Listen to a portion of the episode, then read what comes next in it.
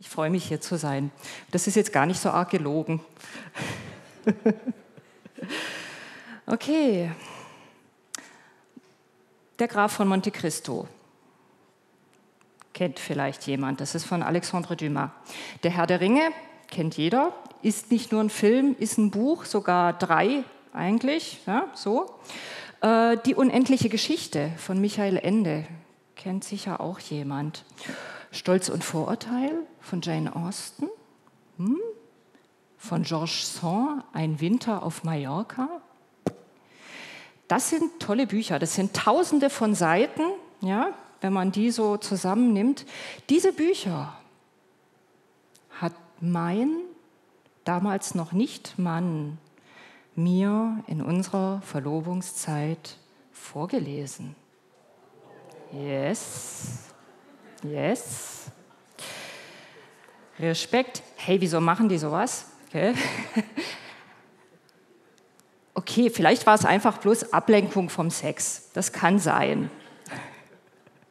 Wir haben damals, ich hoffe, das darf ich jetzt sagen, wir haben damals beschlossen, kein Sex vor der Ehe. Das soll jetzt kein Plädoyer werden für kein Sex vor der Ehe. Bitte nicht falsch verstehen. Ähm, vielleicht nur kurz, das hat Vorteile, das hat Nachteile. Und ich bin heutzutage nicht mehr so ganz sicher, was ich eigentlich machen würde. Ich weiß auch nicht, was ich meinen Kindern da empfehlen soll. Aber das ist nicht das Thema. Das ist nicht das Thema. Wen es interessiert, unsere Erfahrung darf gerne auf uns zukommen nachher und fragen. Der eindeutige Vorteil, man hat viel Zeit. Man hat richtig viel Zeit. Zeit, sich kennenzulernen. Wir haben viele Spaziergänge gemacht. Wir waren wandern. Wir haben unendlich viele Gespräche geführt. Ja, ich habe äh, Wissenschaftstheorie erklärt bekommen und sowas. Musste ich nicht mehr studieren. Super. Wir haben uns wirklich Tausende von Seiten vorgelesen, beziehungsweise ich glaube, Jörg, du hast immer nur mir vorgelesen, weil du gesagt hast, sonst schläfst du ein, wenn ich vorlese. ja, das war das, woran ich mich erinnere von unserer Verlobungszeit, diese vielen, vielen Bücher. Jetzt stehe ich hier, predige zum ersten Mal auf der Livi. Ich bin Lehrerin und womit ich starte, ist eigentlich ein didaktisches No-Go. Ich werde nämlich heute hier über einen Text aus der Bibel sprechen. Ehrlich gesagt, den mag ich gar nicht besonders gerne. Hm. Und klar, wenn man jemanden für etwas begeistern will, dann sollte man selber begeistert sein. Ah, wieso predigt die jetzt hier über einen Text, den sie eigentlich nicht so wahnsinnig gern mag? Das hat einen Grund. Letzte Woche hat die Anna Biedermann über die ungezwungene Liebe zu Gott gepredigt. Und ich hatte im Vorfeld schon diese Probepredigt gehört von der Anna. Und dieses Wort ungezwungen, ungezwungene Liebe, Hinwendung zu Gott, das hat in mir, das hat in mir einen Punkt berührt und ehrlich gesagt ein bisschen einen problematischen Punkt. Denn die Frage, die ich mir gestellt habe, lautet, liebe ich eigentlich Gott ganz ungezwungen, in einer ungezwungenen Art und Weise? Und ich habe festgestellt, bei mir ist da doch so ein manches, manches Element da drin, das heißt Pflichterfüllung. Vielleicht auch schlechtes Gewissen. So, oh je, ich habe heute keine stille Zeit gemacht, ich habe noch keine Bibel gelesen, ich habe mir nicht Zeit genommen für ein intensiveres Gebet zu Gott. Da ist auch schlechtes Gewissen dabei. Und ich habe mich gefragt, wie schaffe ich das, eine ungezwungene Hinwendung zu Gott dieses in meinen Alltag zu integrieren. Das hat mich ein bisschen deprimiert und ich weiß nicht, ob es wir auch welche gibt, die das kennen. Diese leise bohrenden Fragen, äh, äh, äh, ist das genug? Ist das frei genug, ungezwungen genug? Und vielleicht gibt es ja jetzt hier Leute, die sagen, boah, ich habe damit überhaupt kein Problem. Ich wach morgens mit Lobpreis auf im Bett. Ich wach morgens auf und da sitzt so ein großer schwarzer Hund auf meiner Bettdecke und knurrt mich an, also bildlich gesprochen. Ist so. Vielleicht wachen manche mit einem Lobpreis auf. Ich brauche da eine Weile dazu. Für die, die so sagen, ich habe überhaupt kein Problem damit, ähm, da draußen gibt es auch Kaffee, vielleicht noch eine Brezel, also ihr dürft auch gern gehen. Da ist die Predigt vielleicht nicht ganz passend. Oh, ihr bleibt da, wie schön. Dann kann ich weiter, weitermachen. Ja, ich habe nämlich dann einen Text quasi auf die Seele gelegt bekommen in meiner Bibellese. Und das ist ein Text, der hat mich dann in ganz große Verzweiflung erst gestürzt, mich dann aber auch ganz wunderbar herausgeführt. Und das habe ich gedacht, das ist die Predigt hier. Da möchte ich euch teilnehmen lassen, das möchte ich euch erzählen. Ja, der Text, um den es geht, ist mein persönlicher Nussknackertext. Der steht im ersten Korintherbrief, Kapitel 13. Das kennen sicherlich einige von euch, dieses Kapitel. Ich kann mir sogar vorstellen, dass manche dieses Kapitel besonders gerne mögen. Dieses Kapitel ist zumindest in der Lutherbibel überschrieben mit das hohe Lied der Liebe. Das hohe Lied der Liebe. Und es gibt sicherlich auch Leute, die aus gerade diesem Kapitel vielleicht ihren Trauvers haben. Das kann gut sein. Die also das besonders gern mögen, dieses Kapitel. Hm, schauen wir mal. Kurze Einordnung. Dieser erste Korintherbrief, also Paulus hat ihn geschrieben und Korinth war eine ziemlich junge Gemeinde und Paulus hat sich um die gekümmert und sie haben wohl relativ regen ähm, Briefaustausch gehabt. Es sind bei uns heute in unserer Bibel bloß zwei Briefe davon äh, überliefert. Man geht davon aus, es gibt eigentlich mehr. Paulus hat also sozusagen per Fernberatung diese Gemeinde ähm, ja, unterstützt. Und in der Gemeinde, wie das so ist, in der Gemeinde, da gab es auch Zoff, da gab es Unstimmigkeiten, ungeklärte Fragen. Wie ist es mit diesem Götzenopferfleisch und, und in welcher Art und Weise ähm, predigen wir, lobpreisen wir, äußern wir uns über Gott? Also äh, da meinten manche auch besonders toll zu sein, andere schlecht behandeln zu müssen. Es gab Fälle von Unzucht. Also das ganz normale Gemeindeleben eigentlich. Und hm, nun ging es auch darum, viele Glieder, ein Leib. Und der Paulus hat gesagt, jeder hat so seine Gabe und äh, das soll alles so seinen Platz finden. Also sprich, diese ersten zwölf Kapitel sind eigentlich Gemeindecoaching. Ja? Wie macht ihr das, damit ihr besser miteinander umgehen könnt?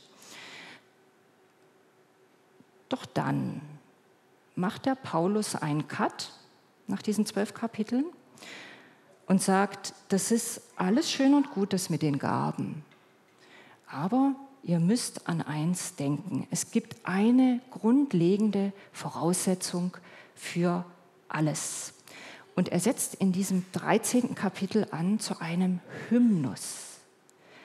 Ein Hymnus auf die Liebe, das hohe Lied der Liebe. Und hier steigen wir ein in den Text. Das ist die Übersetzung aus der äh, Bibel Willkommen daheim. Wenn ich alle Sprachen der Menschen und sogar der Engel spreche, aber keine Liebe habe, dann bin ich nichts als ein dröhnender Gong oder ein schepperndes Becken. Ich kann relativ viele Sprachen aber stellt euch mal vor, alle Sprachen der Welt, die Sprache der Engel, wow, stellt euch mal vor, jemand könnte das hier. Das wäre der Star, oder?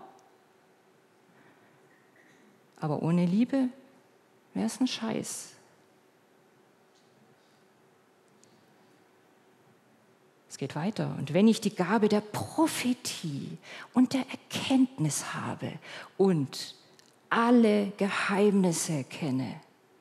Alle Geheimnisse kenne. Wenn ich die Glaubenskraft besitze, Berge zu versetzen.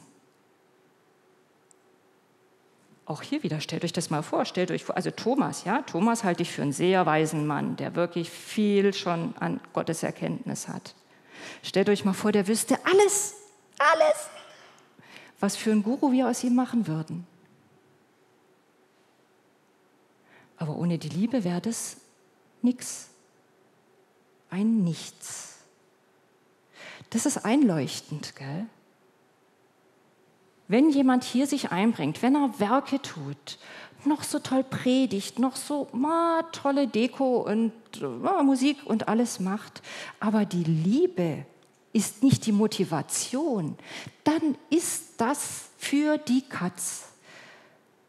Und dieser Abrutscher in die Werkgerechtigkeit, Heidenei, der ist, glaube ich, ganz, ganz nah dran. Ich weiß nicht, wie es euch Musikern geht, hier vorne zu stehen und zu sagen, boah, boah, boah, jetzt bin ich hier hm, hm, im Rampenlicht. Hm, das liegt nahe.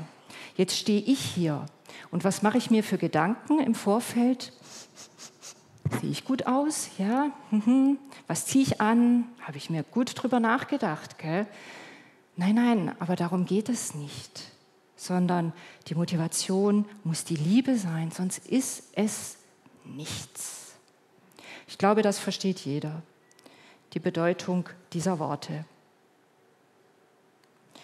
Gehen wir weiter. Jetzt kommt nämlich die Beschreibung der Liebe, wie sie sein sollte in ihrer Reinform. Die Liebe hat einen langen Atem und ist voller Güte. Sie ist nicht eifersüchtig und spielt sich nicht auf. Die Liebe hat nichts Angeberisches oder etwas, das das Empfinden anderer Menschen verletzt. Sie schaut nicht auf ihren Vorteil und lässt sich auch durch nichts provozieren. Sie trägt das Böse nicht nach. Erst recht freut sie sich nicht darüber, wenn anderen Unrecht geschieht. Die Liebe freut sich allerdings sehr über die Wahrheit. Sie erträgt alles. Sie glaubt alles. Sie hofft alles. Ja, sie erduldet alles. Die Liebe hört niemals auf. Schöner Text, was? Ich finde diesen Text ehrlich gesagt schwierig. Warum?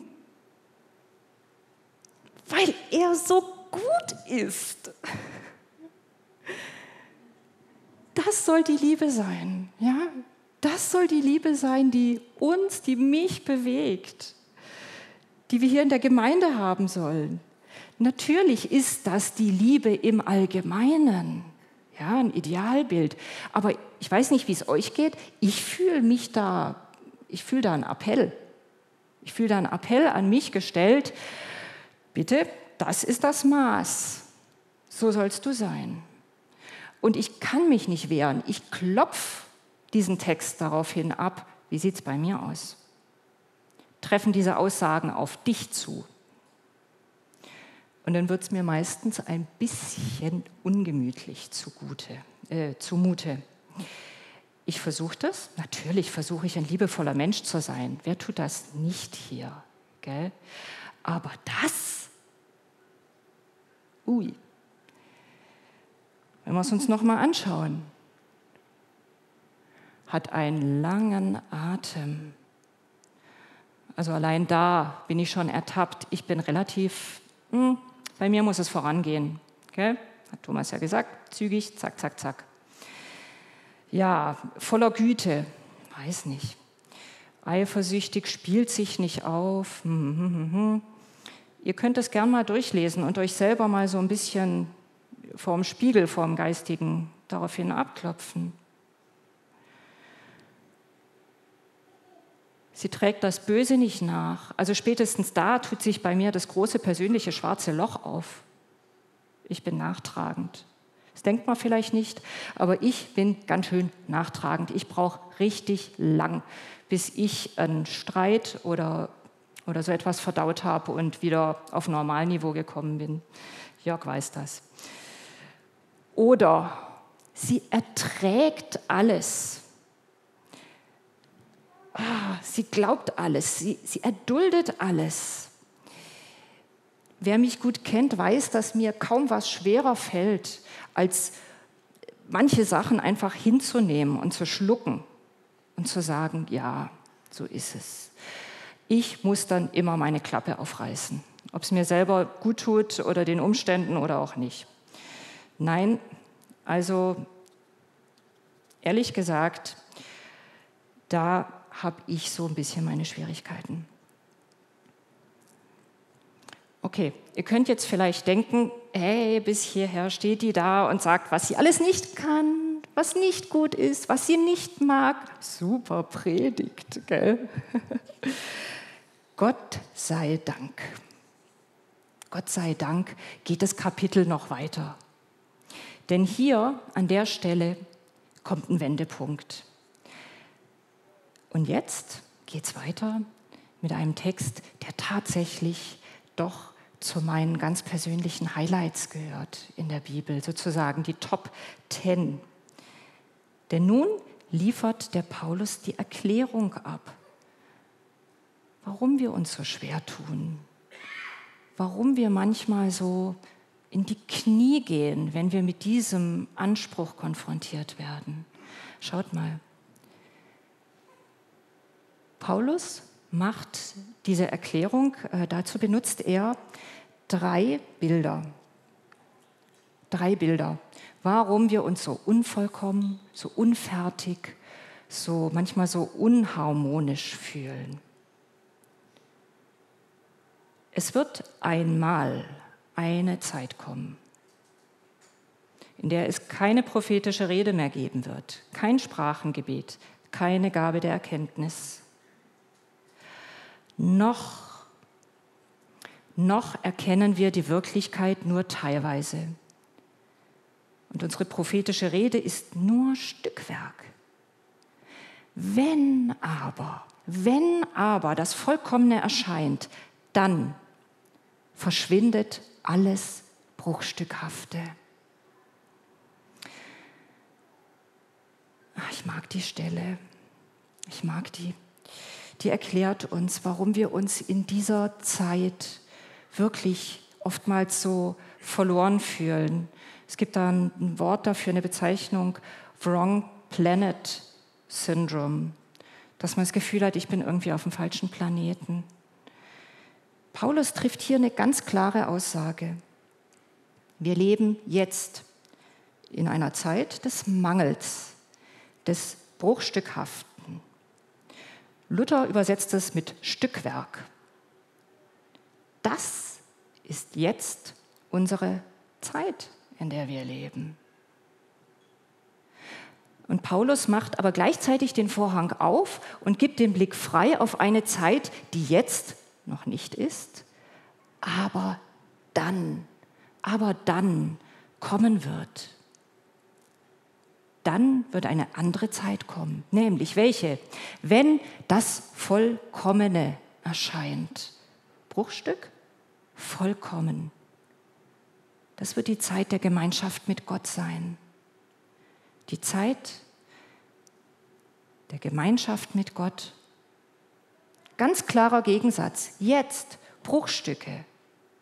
Dann Vollkommenheit.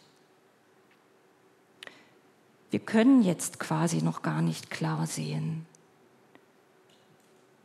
Wie ist es mit Gott und dem Menschen, mit unserer Sündhaftigkeit, mit der Erlösung? Das ist schwer zu verstehen. Ich weiß nicht, wie es euch geht.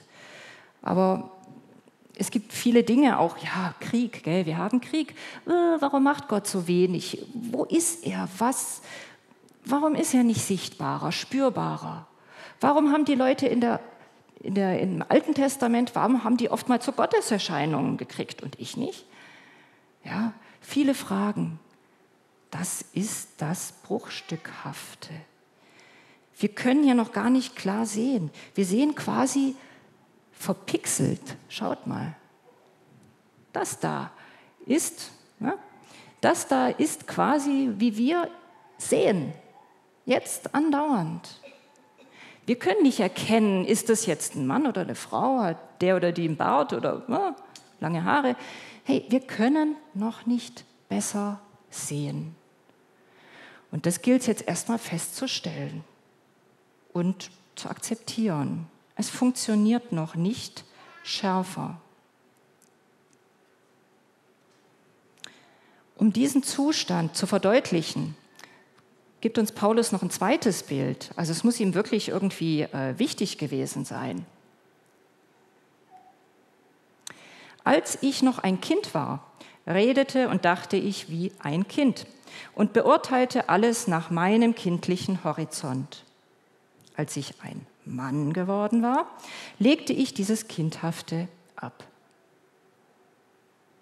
Paulus spricht hier davon, wie man als Kind die Welt gesehen hat. Jetzt ist es bei uns allen ja mehr oder weniger lange her, aber vielleicht könnt ihr euch daran erinnern, wie das war als Kind. Da gab es Dinge, die hat man nicht verstanden. Sie waren einem rätselhaft. Äh, ein Beispiel. Hm, wir hatten früher, als ich Kind war, eigentlich jeden Sonntag meine Oma zum Kaffee trinken da. Die hat nicht weit weg gewohnt, die war dann immer da. Und dann gab es immer schönes Kaffeetrinken und wenn das Kaffeetrinken fertig war, dann wurde geredet. Oh, das fand ich ätzend langweilig. Und ich bin dann immer so, so unter den Tisch gerutscht, ja, vom Stuhl runter unter den Tisch, unter die Tischdecke. Das fand ich dann irgendwie gemütlicher, habe mir die Beine von den Menschen angeguckt und, und habe die so gesehen und meine Oma, die hatte dann, die saß dann da so mit ihrem Rock und war ein bisschen dick. dann hatte sie die Servierte da drauf und da lagen ihre Zähne.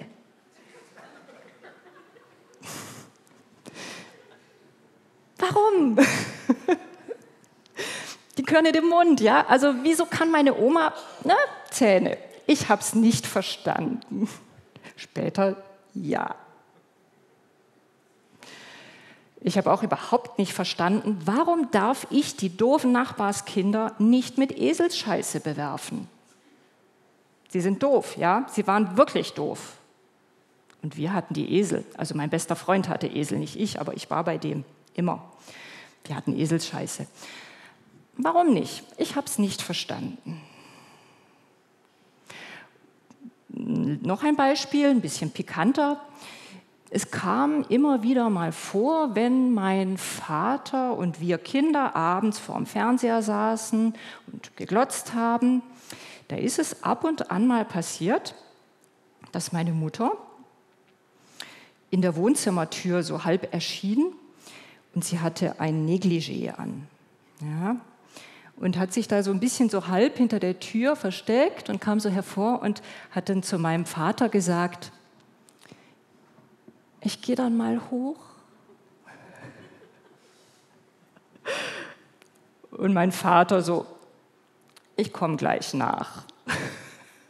Ich habe es nicht verstanden, was das sollte. Wir wollen Fernsehen gucken, ja? Und vor allem, wenn er dann auch noch eigentlich müde war und gesagt hat, mm, ich komme. Nein, sowas versteht man als Kind nicht, sondern nur als Erwachsener. Ja, und genauso wie man als Kind die Sachen eben nicht versteht und sich versucht zu erklären, aber es ja, passt nicht so ganz. Genauso sind wir jetzt. Vielleicht auch mit unseren Gedanken an Gott. Wir können es noch nicht so ganz checken. Heute als Erwachsene verstehe ich das natürlich, klar, und finde es irgendwie auch charmant mit meiner Mutter im Negligé. Ähm, Damals habe ich das nicht verstanden. Aber das Schöne mit unserem, wenn wir sagen, wir sind jetzt so vor Gott, wie ich als Kind war, er nimmt uns das nicht übel. Er nimmt uns das nicht übel, sondern sagt, ja, so ist es. So wie wir, wenn unsere Kinder zu uns kommen und uns Sachen fragen, die sie nicht verstehen, dass wir natürlich das auch nicht von ihnen erwarten. Ganz klar. Vielmehr, finde ich, soll uns das entlasten. Das soll uns entlasten. Gott erwartet es nicht von uns. Alles zu kennen, alles zu wissen, perfekt lieben zu können. Jetzt sind wir noch nicht so weit. Wir sind noch im Werden begriffen. Noch ein drittes Bild zur Verdeutlichung unseres jetzigen Zustand, Zustandes bringt der Paulus. Und zwar sagt er, was wir jetzt erkennen können, ist etwas Rätselhaftes, dass wir wie in einem Spiegel verzerrt wahrnehmen. Jetzt muss man vielleicht denken, hä, wieso Spiegel verzerrt wahrnehmen? Also ich meine, wenn ich morgens in den Spiegel gucke, dann sehe ich nur zu gut. Ja, da die Falten und so. Und er dürfte gern mal ein bisschen positiver verzerren. Nein, tut er nicht. Er ist sozusagen ganz glasklar. Aber das meint der Paulus hier nicht. Früher gab es noch nicht diese Art von Spiegel in der Antike, wie wir sie haben. Okay? Früher war das eher so. Da, ja, Spiegel, kennt ihr das? Ja, kennt ihr, oder? Früher waren Spiegel polierte Messing oder Kupferplatten, Metall, einfach poliertes. Und wenn ihr euch jetzt mal vorstellt, ihr müsstet euch brezeln und schick machen in einer polierten ach, Metallscheibe, wäre ich mal ein bisschen vorsichtig mit dem Lippenstift. Also könnte schwierig werden. Luther übersetzt an der Stelle, und das finde ich eigentlich auch eine sehr schöne Übersetzung, wir sehen jetzt durch einen Spiegel ein dunkles Bild. Ein dunkles Bild. So gut oder so schlecht erkennen wir alles. Das ist unser Jetzt-Zustand. Das ist fast ein bisschen frustrierend, oder? besinnen wir uns drauf, was Paulus aber vorhin gesagt hat.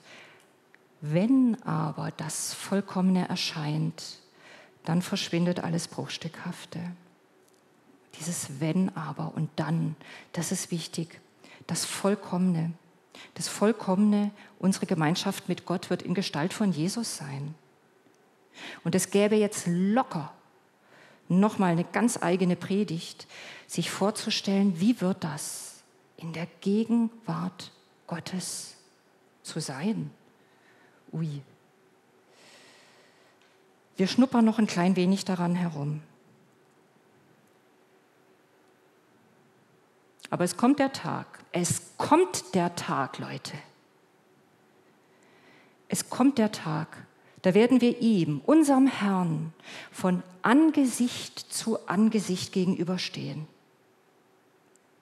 noch muss ich mich damit zufrieden geben, dass ich immer nur einzelne Stücke erkennen kann.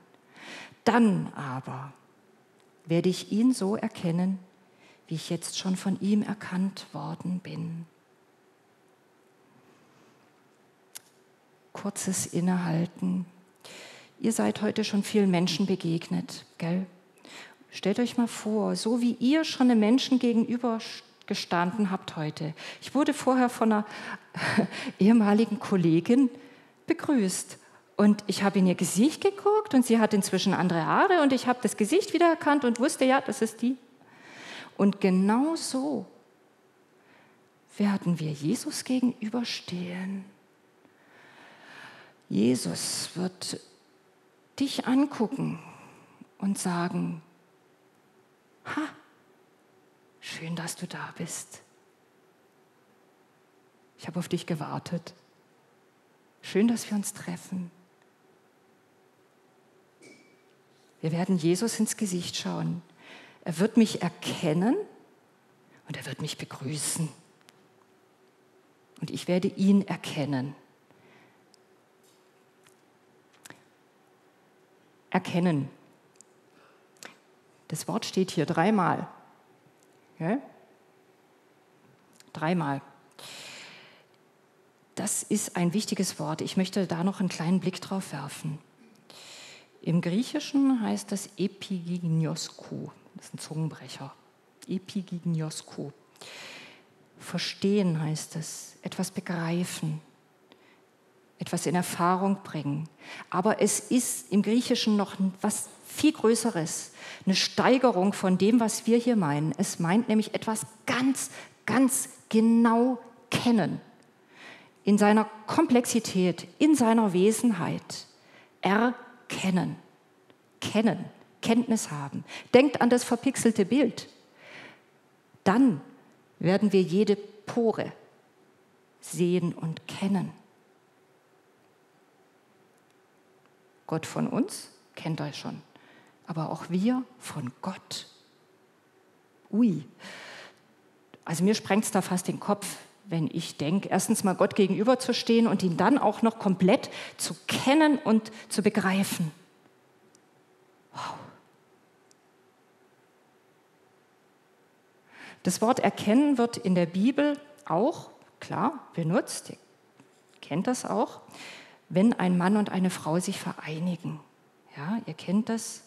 Und Adam erkannte sein Weib Eva. Sie haben miteinander geschlafen. Steht im ersten Mose. Das erste Mal, dass dieses Wort erkennen überhaupt genannt wird in der Bibel. Das ist ganz intim. Jemanden erkennen. Er erkannte sie. Das ist vollkommene Hingabe, Preisgabe. Wenn sich Mann und Frau erkennen, dann werden sie ein Fleisch, dann werden sie ganz und vollständig. Kleine Nebenbemerkung. Der erste Mensch hieß Adam. Adam. Gell? Das hat mir meine Tochter erzählt. Ja, jetzt grinst sie, weil die nämlich Hebräisch gerade lernt.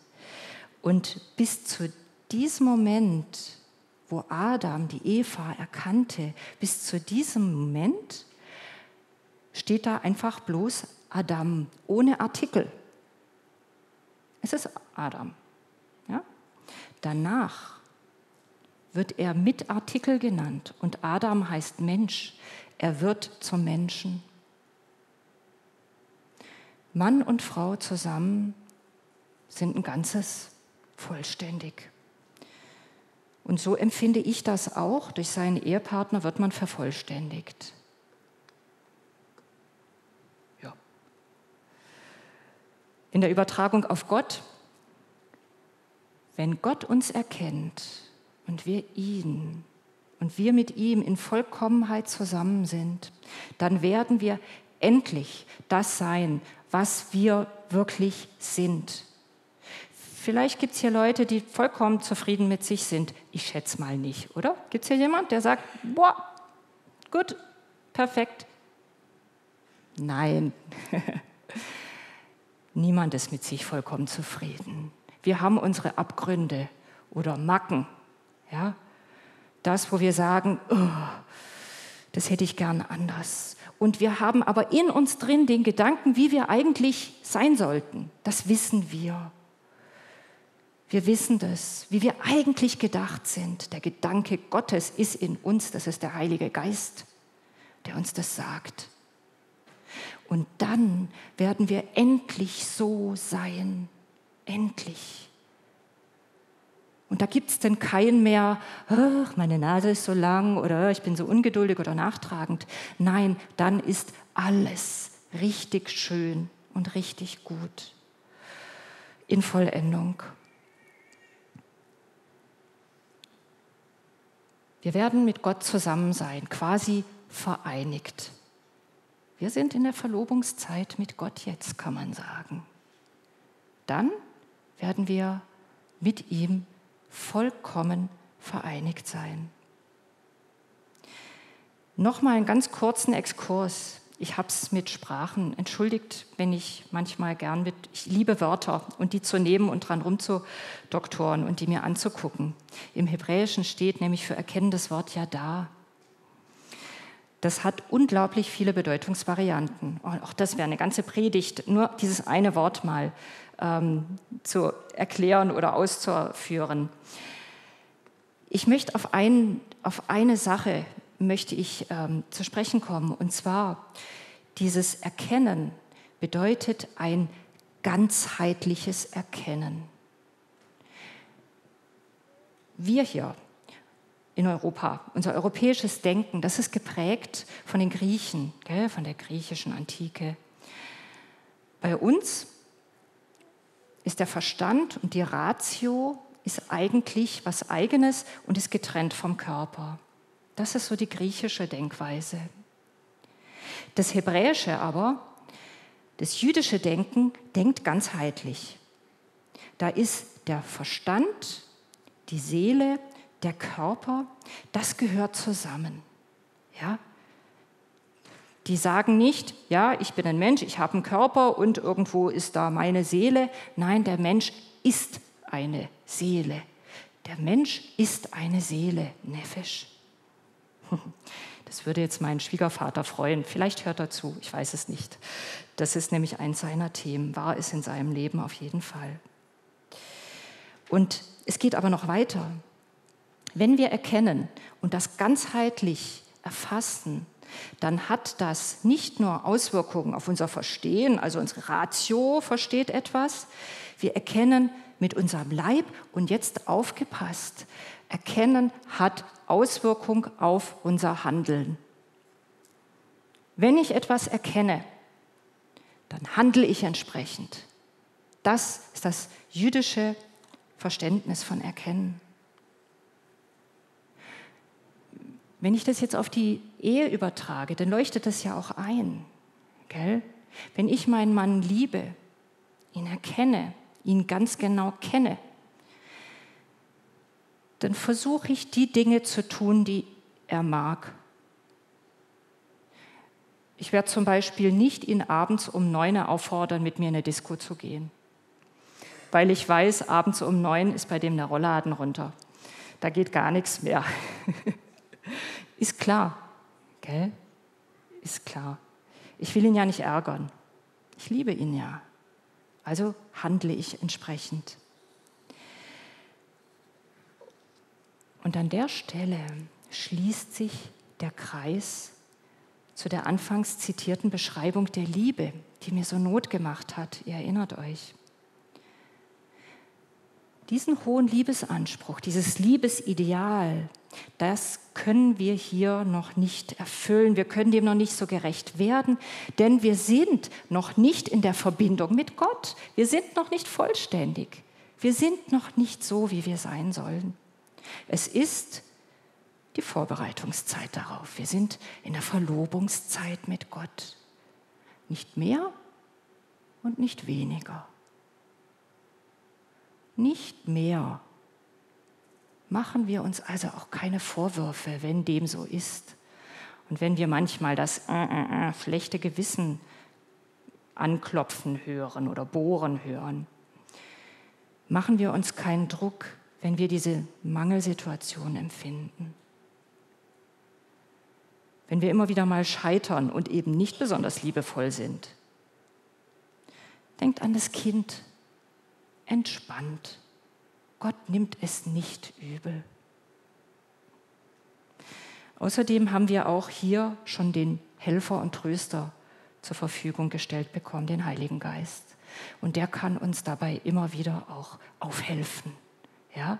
Ihr kennt vielleicht diesen Spruch, den man kleinen Kindern sehr gern sagt, ähm, irgendwie so, stolpern, hinfallen, aufstehen, Krönchen richten, weitergehen das dürfen wir für uns in Anspruch nehmen.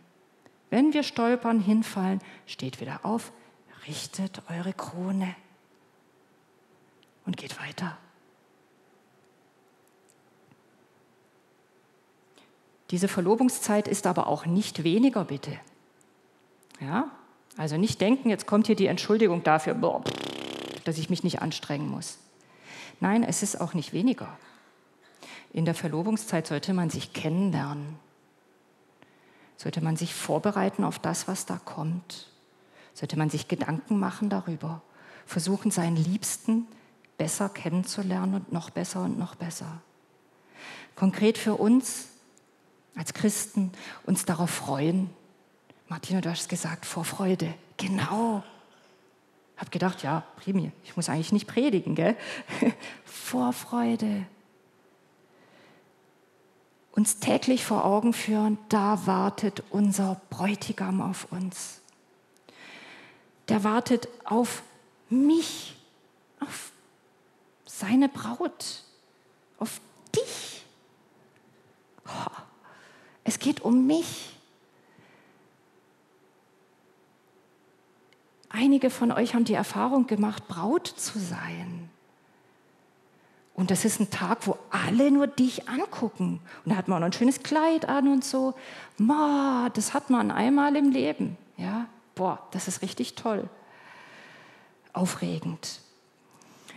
Ganz nebenbei, ich habe auch schon mit meinem Mann darüber gesprochen, ja, ist es nur was für Frauen, dieser Gedanke? Irgendwie Braut und Bräutigam. Und er hat gemeint, das funktioniert auch für Männer. Also denke ich, wir müssen oder sollten uns da nicht so sehr auf hm, vielleicht menschliche Kategorien versteifen, im Sinn von ah, männlich, weiblich oder so. Ähm, ich glaube, das ist für Gott kein Problem. Ich glaube, das ist für Gott überhaupt kein Problem.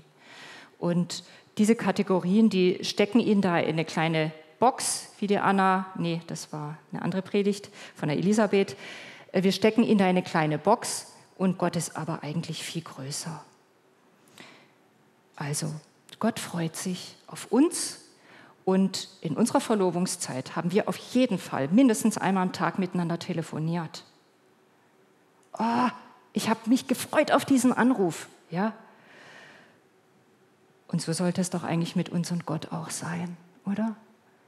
dass wir sagen, einmal am Tag mindestens möchte ich irgendwie in, in Berührung mit meinem Gott kommen.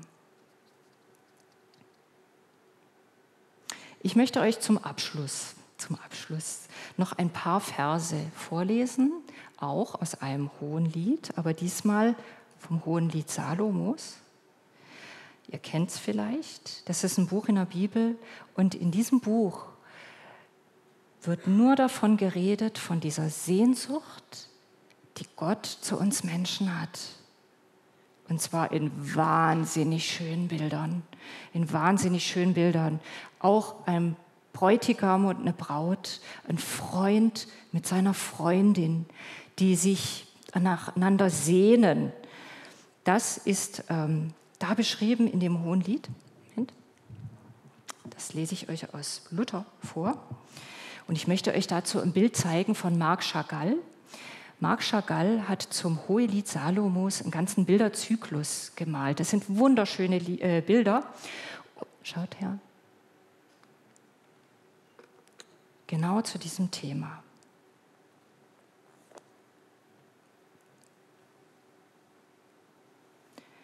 Da ist die Stimme meines Freundes. Da ist die Stimme meines Freundes. Siehe, er kommt und hüpft über die Berge und springt über die Hügel. Mein Freund gleicht einer Gazelle oder einem jungen Hirsch. Siehe, er steht hinter unserer Wand und sieht durchs Fenster und blickt durchs Gitter. Mein Freund antwortet und spricht zu mir, steh auf, meine liebe Freundin, steh auf, meine Schöne, komm her. Denn siehe, der Winter ist vergangen, der Regen ist vorbei und dahin. Steh auf, meine Freundin, und komm, meine Schöne, komm her, meine Taube in den Felsklüften im Versteck der Felswand. Zeige mir deine Gestalt. Lass mich hören deine Stimme. Denn deine Stimme ist süß und deine Gestalt ist lieblich. Mein Freund ist mein und ich bin sein, der unter den Lilien weidet, bis der Tag kühl wird und die Schatten schwinden, wende dich her, gleich einer Gazelle, mein Freund, oder gleich einem jungen Hirsch auf den Balsambergen.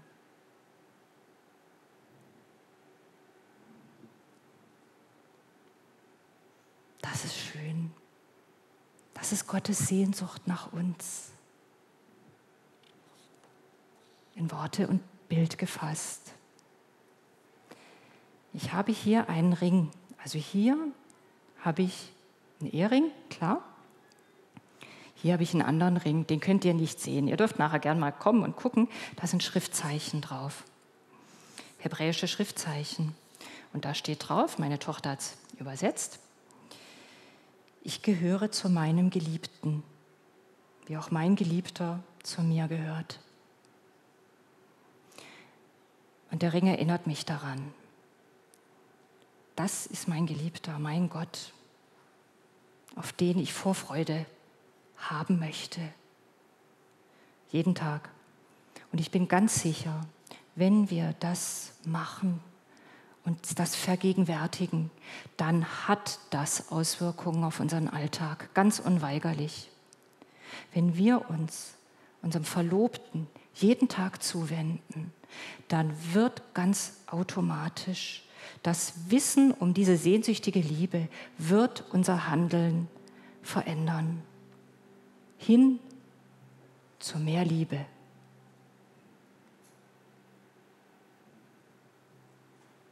Für diese Zeit bleiben uns Glaube, der Glaube an diesen Gott, der uns liebt und sich nach uns sehnt. Und Hoffnung, Hoffnung auf das große Hochzeitsfest, auf unsere Vollendung, Vollkommenheit, Gemeinschaft mit Gott. Und Liebe, diese drei. Das Größte aber unter ihnen ist die Liebe. Amen.